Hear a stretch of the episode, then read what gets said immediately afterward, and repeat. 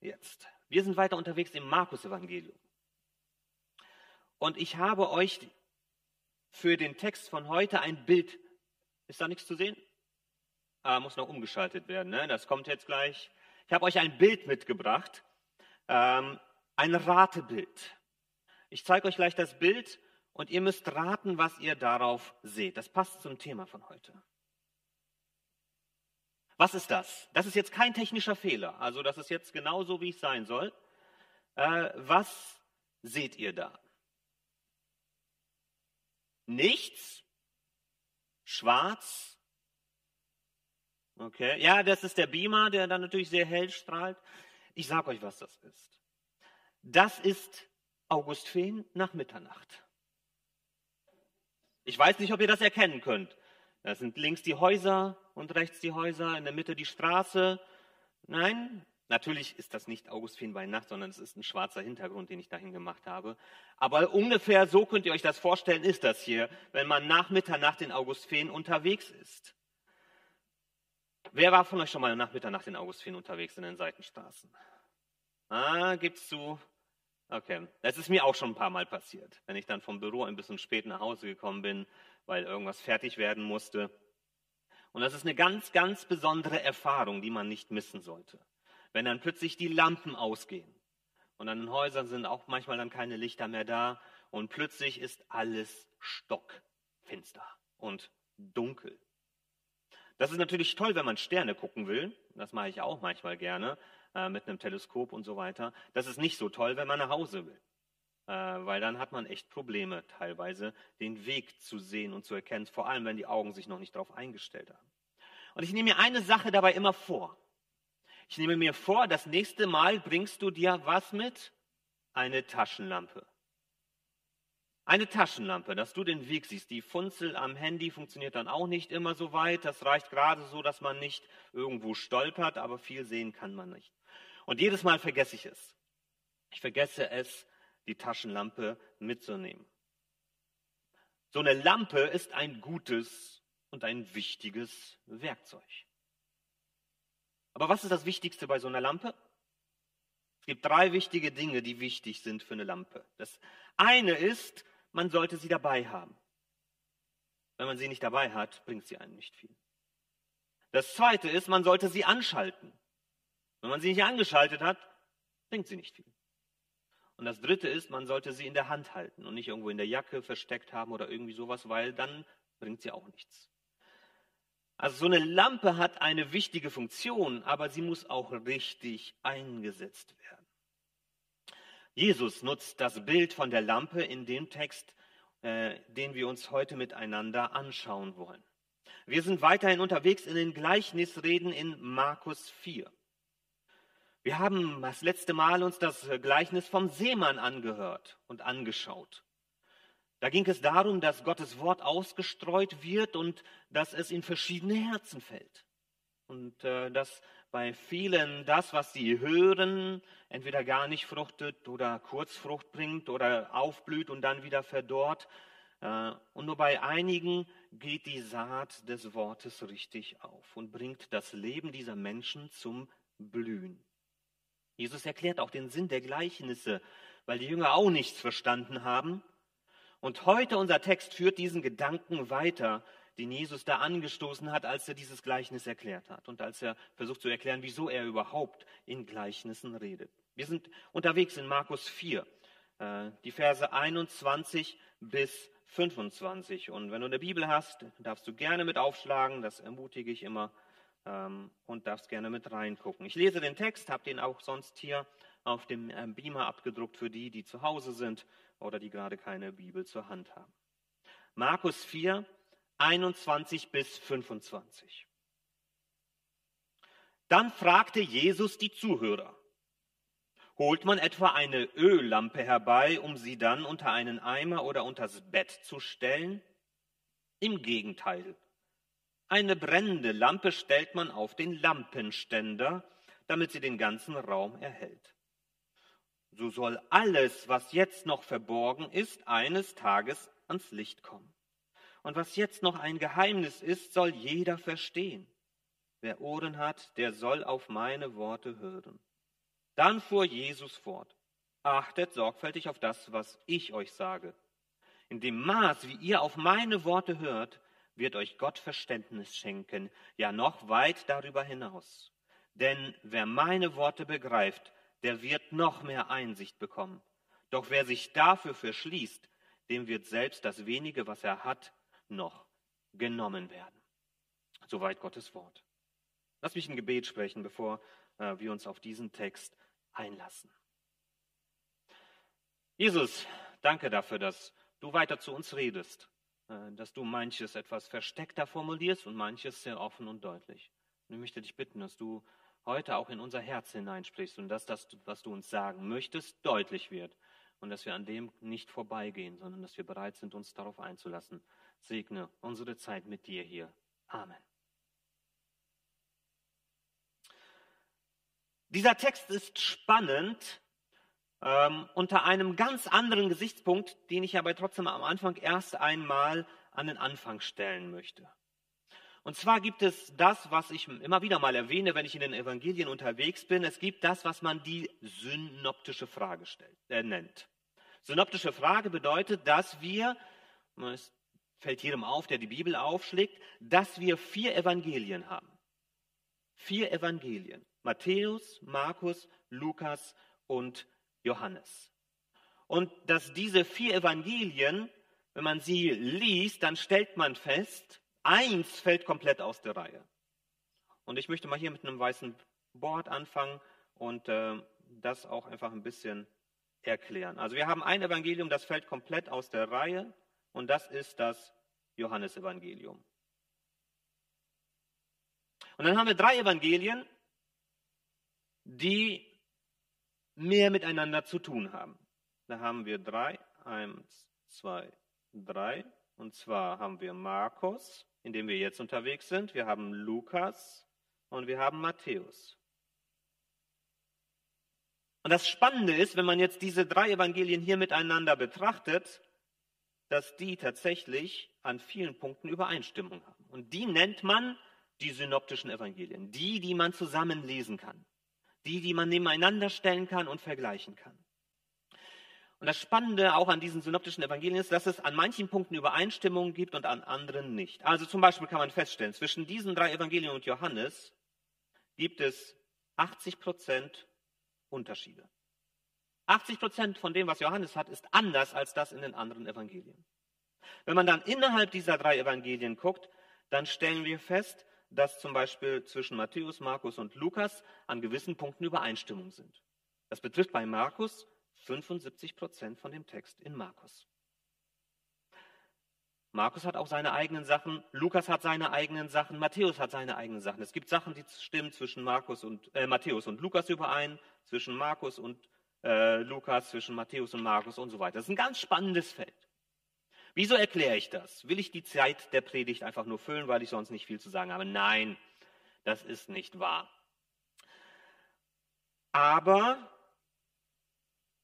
wenn man sich jetzt anschaut, wie diese Evangelien miteinander funktionieren, dann stellen wir manchmal fest, und das ist gerade bei unserem Text heute der Fall, dass sie gewisse Sachen auch anders anordnen. Dass die Texte auch manchmal sich an anderen Stellen wiederfinden. Und heute ist das der Fall, dass das, was wir hier in unserem Text vorfinden, in den Evangelien teilweise in den anderen an ganz verschiedenen Stellen vorkommt. Und ich möchte euch das einfach mal ganz kurz zeigen. Also, wenn wir uns mal hier vornehmen, wir nehmen uns mal äh, diesen Vers 21 vor. Dieser Vers taucht in Matthäus hier auf. Ich schreibe das mal auf mit meiner Krickelschrift. Und in Lukas taucht das hier auf. Aber auch hier. An zwei verschiedenen Stellen. Genauso kann man weiter gucken. Der nächste Abschnitt. Ähm, wenn man sich das hier anguckt, Vers 22, taucht in Matthäus hier auf. Einer ganz anderen Stelle, ganz woanders als, äh, als nicht verbunden mit dem vorigen Vers. Und in Lukas geht das dann hier weiter. Und dann gucken wir weiter. Dann haben wir hier unten 24, äh, der teilweise hier auftaucht. Ähm, und teilweise hier unten dann Vers 25, mache ich ein bisschen kürzer jetzt. Hier. An ganz, ganz verschiedenen Stellen. Und Lukas hat diesen Teil hier in 6,38 und das hier in Lukas 8,18. Dann stellen wir fest, der Text von Markus findet sich teilweise in seinen einzelnen Aussagen an ganz anderen Stellen wieder, in den anderen Evangelien. Und auch mit teilweise ganz anderen oder mit anderen Schwerpunkten und anderen Betonungen. Das heißt, die Verse, die wir hier wiederfinden, haben in Matthäus manchmal einen anderen Schwerpunkt. Und das ist dann spannend, wenn man sich damit beschäftigt. Für mich ist das spannend, weil wir merken, wir haben es hier nicht mit Schreibmaschinen zu tun, die diese Evangelien aufgeschrieben, sondern Menschen, die diesem Menschen Jesus begegnet sind, die von ihm angesprochen wurden. Und dann merken wir das ja auch in dem, wie wir als Menschen unterwegs sind. Das, was ich sage hier in der Predigt, kann hier ganz anders wahrgenommen werden als hier oder hier oder hier und kann ganz andere Gedanken auslösen in unseren Köpfen. Ich sende etwas, aber was ankommt, kann manchmal sehr unterschiedlich sein. Und ich möchte damit nicht sagen, dass die Evangelisten sich da irgendwas zusammengesponnen haben, was ihnen gefällt, aber dass sie trotzdem manches etwas unterschiedlich vielleicht aufgenommen haben oder dass auch Jesus gleiche Sachen an verschiedenen Stellen untergebracht hat. Und das finde ich sehr spannend, wenn man sowas beobachtet. Und das wird gleich, wenn ich durch den Text hindurchgehe, auch immer wieder auftauchen, dass wir feststellen, bei Markus wird das etwas anders verstanden als bei Matthäus und bei Lukas. Und dann können wir uns Gedanken darüber machen, wieso. Was passiert da? Gehen wir jetzt ganz kurz an den Text heran jetzt. Hier sehen wir, dass Jesus das direkt anknüpft an das, was vorher gesagt worden ist, an das andere Gleichnis. Dann fragte Jesus die Zuhörer, also es ist eine direkte Verbindung. Und die Frage, die Jesus hier formuliert, ähm, ist eine rhetorische Frage. Eine rhetorische Frage ist eine Frage, auf die man die Antwort schon kennt, auf die man eine bestimmte Antwort erwartet. Welche Antwort erwartet Jesus hier auf seine Frage? Jeder denkt sofort, nein, eine Lampe ist natürlich nicht dafür da, dass man sie versteckt. Also Jesus weiß ganz genau, ähm, wie die Menschen auf seine Frage reagieren werden. Nein, natürlich soll eine Lampe leuchten. Eine Lampe soll zeigen, was da ist. Man soll sie sehen. Aber wenn wir uns dann eben anschauen, wie zum Beispiel Matthäus das einsortiert mit der Lampe, dann stellen wir fest, die Frage entsteht dann, was soll die Lampe hier eigentlich zeigen? Ich lese euch den Text mal bei Matthäus. Matthäus 5. Man zündet ja auch keine Öllampe an und stellt sie dann unter einen Eimer. Im Gegenteil, man stellt sie auf den Lampenständer, sodass sie allein im Hause Licht gibt. Und jetzt Vers 16. Genau so soll euer Licht vor allen Menschen leuchten, dann werden sie eure guten Taten sehen und euren Vater im Himmel preisen. Was stellt Matthäus hier in den Mittelpunkt? Was ist die Lampe? Hat jemand eine Idee? Einfach reinrufen. Die Jünger, die Nachfolger sind das gute Licht, das leuchtet. Ihre Werke, ihre Taten, ihr gutes Leben soll leuchten. Die Frage ist, ist das auch bei Markus so? Hat auch Markus das im Blick, dass es um die Jünger und Nachfolger geht? Und wenn wir uns den gesamten Zusammenhang anschauen, deshalb ist es wichtig, dass man nicht nur einzelne Verse rausgreift, sondern dass man immer auch den Zusammenhang anguckt. Wenn man sich äh, Vers 22 und 23 anguckt, dann sehen wir, nee, das hat er eigentlich nicht so im Blick. Er meint hier mit der Lampe etwas anderes. Auch wenn man Verbindungen ziehen kann zu dem, wie Matthäus das formuliert, aber in diesem Punkt meint Jesus etwas anderes. Die Lampe bei Markus ist nicht das Leben des einzelnen Jüngers, sondern das Licht, das hier leuchten soll, sind die Worte von Jesus. Es ist Das, was Jesus sagt, dass das Licht ist, das strahlt und erstrahlen lässt. Und diese Worte von Jesus sollen nicht irgendwo verborgen sein, die bringen da nichts, sondern sie sollen in die Welt hinausgetragen werden. Sie sollen bekannt gemacht werden und sie sollen die Welt zum Leuchten bringen. Es sind die Gleichnisse, es sind die Reden von Jesus, alles das, was wir von ihm haben.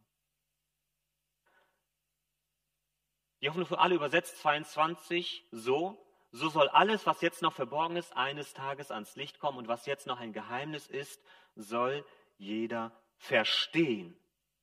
Hier geht es also direkt um die Worte. Wörtlich ist es aber, es gibt nichts Verborgenes, das nicht offenbar wird und nichts Geheimnis, das nicht an den Tag kommt. Und hier geht es um dieses Geheimnis, um das Verborgene, den direkten Bezug zu den Gleichnissen von Jesus, die er auch selbst als Geheimnis betrachtet. Ich lese nochmal Kapitel 4, die Verse 10 bis 12. Später, als Jesus mit seinen Jüngern äh, und den anderen Begleitern allein war, fragten sie, warum verwendest du Gleichnisse? Und er antwortete, euch lässt Gott das Geheimnis, also das Verborgene, seines Reiches verstehen. Und dann macht er auch deutlich in Vers 12, denn sie sollen sehen, aber doch nichts erkennen, Sie sollen hören, aber doch nichts verstehen. Also die Gleichnisse sind ein Mittel, um das, was verborgen ist, ans Licht zu bringen, aber auf der anderen Seite auch, um manches verborgen sein zu lassen. Es geht hier um die Gleichnisse. Und was wird dort erleuchtet? Was wird ans Licht gebracht? Was wird hier durch das Licht der Worte gezeigt? Das, worum es hier geht, das, was ans Licht gebracht wird, ist das Herz der Hörer. Das wird deutlich. Das, wie die Menschen auf Jesus reagieren, auf seine Worte, das zeigt, wie diese Menschen unterwegs sind. Und hier haben wir jetzt das dritte Mal das Motiv von drinnen und draußen. Wir hatten es bei der Familie von Jesus, die draußen war. Und Jesus und die Nachfolger sind drin. Wir hatten es beim Seemann, wo Jesus sagt, es gibt Menschen, die es nicht verstehen, weil sie nicht zu mir gehören wollen. Die sind draußen. Sie nehmen sich selbst raus.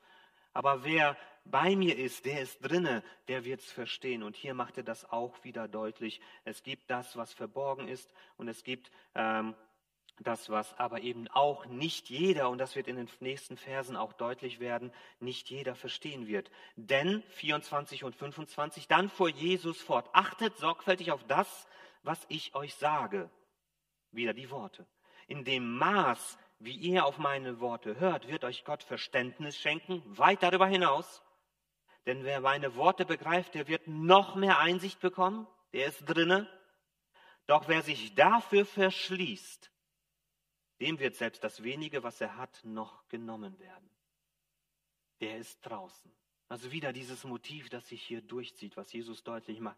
Seine Worte, das, was er den Menschen zu sagen hat, wird von alleine auf eine Reaktion stoßen und wird alleine dafür sorgen, dass offenbar wird, dass klar wird, wer ist näher dran an Jesus und wer entfernt sich von Jesus oder ist weit weg von ihm. Und wenn wir uns diese Verse 24 und 25 in den anderen Evangelien anschauen, dort finden wir sie auch, merken wir, die verstehen das auch wieder anders.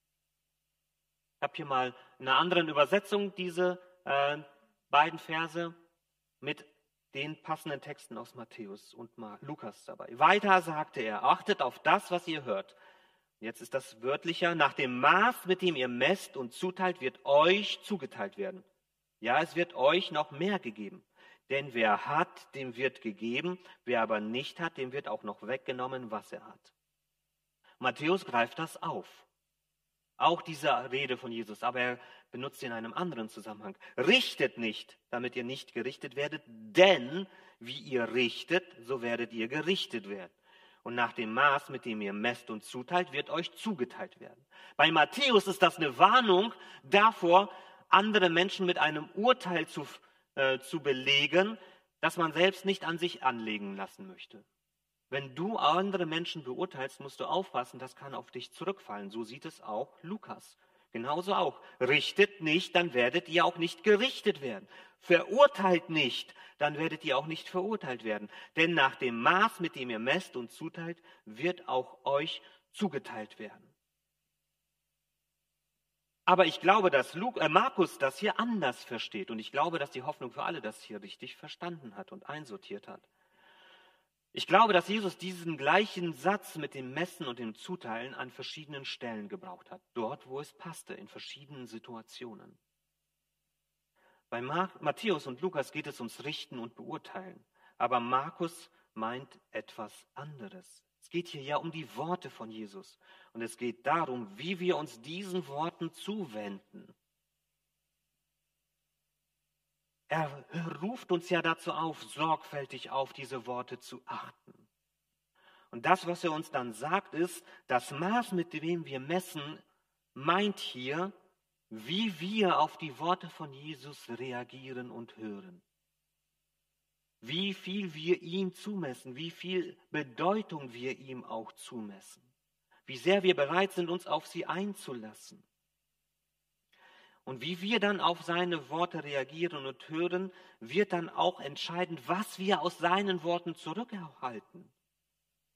Das ist hier so ein Kreislauf, den Markus hier beschreibt. Je mehr du dich auf Jesus einlässt, wer viel hat, umso mehr wirst du von Jesus zurückbekommen. Dem wird gegeben werden. Und je weniger du dich auf Jesus einlässt, wer nicht hat, der wird umso weniger verstehen, worum es bei Jesus überhaupt geht. Dem wird auch das noch genommen, was er hat.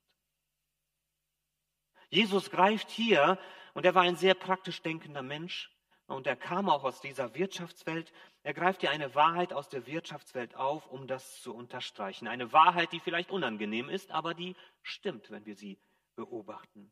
Wer hat, dem wird gegeben. Wer nicht hat, dem wird genommen. Das stellen wir auch immer wieder fest.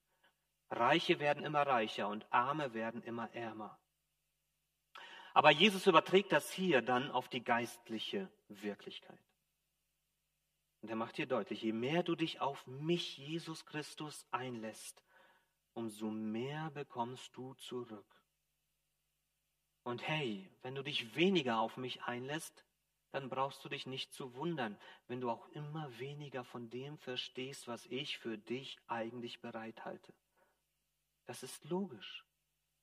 Das ist nachvollziehbar. Das ist so logisch wie das Beispiel mit der Lampe, das Jesus deshalb gebraucht, wo er sagt, eine Lampe packt man auch nicht unter den Eimer. Wer hat, dem wird gegeben, wer nicht hat, dem wird genommen. Es ist eine harte Wahrheit, aber es ist eine Beobachtung, die wieder und wieder und wieder zutrifft. Und leider vergessen wir diese einfachen Wahrheiten. Auch wir, wenn wir uns schon mal auf Jesus eingelassen haben, auch wenn wir schon mit ihm unterwegs sind, stehen in der Gefahr, diese Wahrheit zu vergessen. Da muss ich gar nicht weit schauen. Da muss ich nur auf meine eigene Nase gucken. Und ich stelle das auch bei mir fest. Wenn ich in meinem Alltag als Pastor die Bibel nur als Werkzeug benutze, um Predigten vorzubereiten, und wenn ich mir nicht die Zeit nehme, mich mit Gottes Wort, mit Jesus zu beschäftigen, als äh, etwas, was auch für mich wichtig ist in meinem ganz persönlichen Leben, wenn ich mich nicht mit Gottes Wahrheit beschäftige, nicht nur über die Bibel, sondern auch über gute Bücher, gute Vorträge und so weiter, dann merke ich, dass das etwas mit mir macht. Und wenn ich mir die Zeit dafür nehme, mich auf Jesus einzulassen, auch ganz persönlich, wenn ich mir die Zeit nehme, sein Wort zu lesen, wenn ich mir die Zeit für ihn nehme, dann merke ich, dass Gedanken in meinem Kopf laufen nehmen, dass das anfängt zu rattern, dass da sich was bewegt und dass ich immer mehr Zusammenhänge verstehe und immer mehr begreife und auch begreife, was das mit mir zu tun hat. Und je weniger ich das tue, umso weniger bewegen sich meine Gedanken. Sie werden immer langsamer und, und das merke ich dann auch in der Predigtvorbereitung, wie zäh das manchmal wird, weil das nichts mehr mit mir zu tun hat, sondern nur noch ein Objekt ist, was ich aus der Ferne anschaue. Je mehr man sich auf ihn einlässt, umso mehr bekommt man zurück. Je mehr ich, je weniger ich mich auf ihn einlasse, umso weniger kommt er auch zurück. Was ist das, worum es Jesus hier also geht, ist es darum, das Herz der Zuhörer wieder auszurichten. auszurichten auf ihn, auf ihn selbst. Dass sie bereit sind, sich auf Jesus einzulassen, auf ihn einzulassen. Dass sie bereit sind, sich auf seine Worte einzulassen.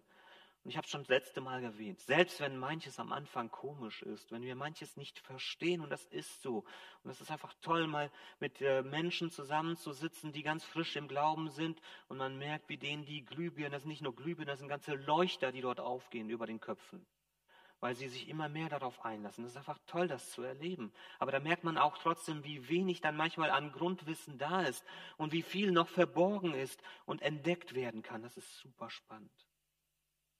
Jesus möchte dich dazu ermutigen, zu investieren. Zu investieren in etwas, was dir Rendite zurückgibt. Zu investieren in etwas, was gut und richtig für dich ist. Wenn man ein gutes Investment macht, kann man unglaublich viel zurückbekommen. Wer vor 30 Jahren oder vor 20 Jahren in Apple-Aktien investiert hätte, selbst nur mit wenigen Euro, würde heute 1000 Prozent mehr bekommen. So einfach ist das. Scheinbar. Man muss nur wissen, wo kriege ich diese Rendite her? Aktien sind zwangsläufig unzuverlässig. Aber wisst ihr, wo unsere Rendite immer sicher zurückkommt?